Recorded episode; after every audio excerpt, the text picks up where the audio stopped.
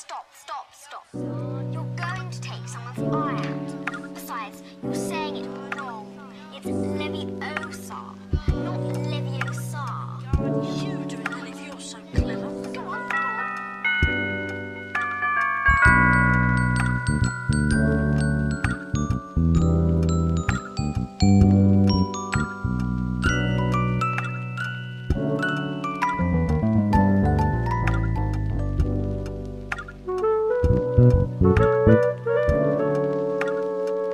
Thank you.